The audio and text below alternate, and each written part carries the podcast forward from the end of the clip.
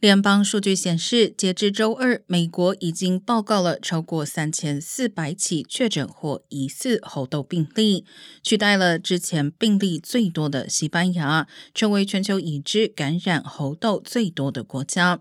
部分原因可能是美国正在扩大检测能力，随着私人实验室的上线，美国的检测能力最近达到每周八万次，高于疫情爆发之初的每周六千次。